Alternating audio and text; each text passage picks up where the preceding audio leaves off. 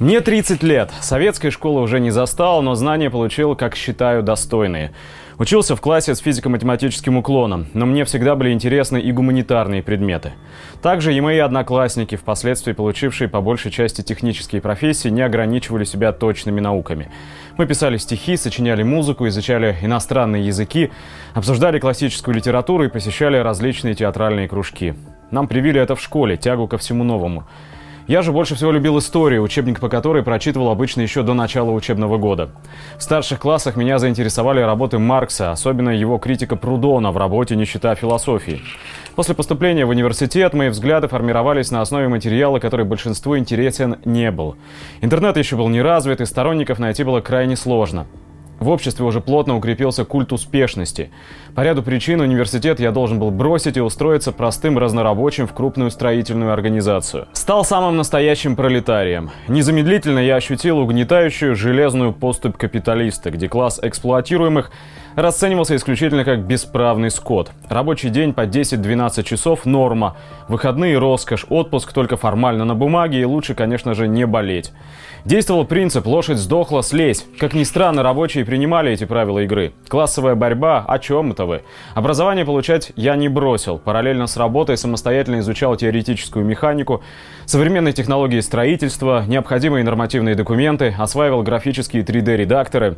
Через пару лет я мог заменить практически любого сотрудника на строительной площадке. Тогда же произошла первая мной организованная забастовка за предоставление перерывов на обогрев и отдых при низкой температуре воздуха.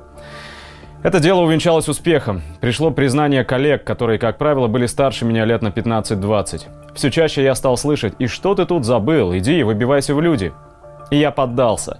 Через несколько лет я сменил курс, забыв про то, ради чего все начинал. Ненароком меня завернуло в эту мясорубку современной действительности и подменило мое желание социальной справедливости перспективой личного успеха. И вот уже обучая молодых специалистов не класть кирпич, а просто быть успешнее – Работая руководителем HR-отдела, я вновь столкнулся с действительностью.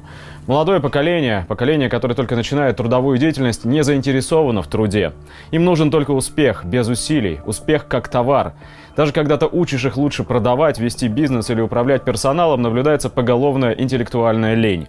Можно даже выдавать откровенный бред за цитаты великих, без боязни, что кто-то это проверит. Самое страшное в том, что речь идет о людях, получивших высшее образование. Они считают, что этим цель уже достигнута. Они купили билет в успешное будущее. При этом экономист может не слышать о теории Адама Смита, менеджер теряется при упоминании Абрахама Маслоу, а на уроках компьютерной грамотности почему-то освоены только социальные сети. Просмотр фильма «Последний звонок» убедил меня в том, что бороться все-таки нужно, и это совсем не бессмысленно. «Последний звонок» поставил жирную точку в моей убежденности в том, что проблема образования стоит настолько остро, что что даже страшно представить, к чему это может привести. Ведь тем рабочим, которых я описывал выше, не хватало именно образования для борьбы за свои права.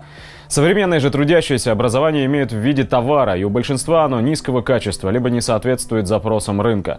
Они так и останутся за прилавками в супермаркетах. Они примут этот сценарий, так как ничего не знают и знать не желают. Их просто не научили учиться. И если мы не будем бороться, то следующее поколение уже точно бороться не сможет.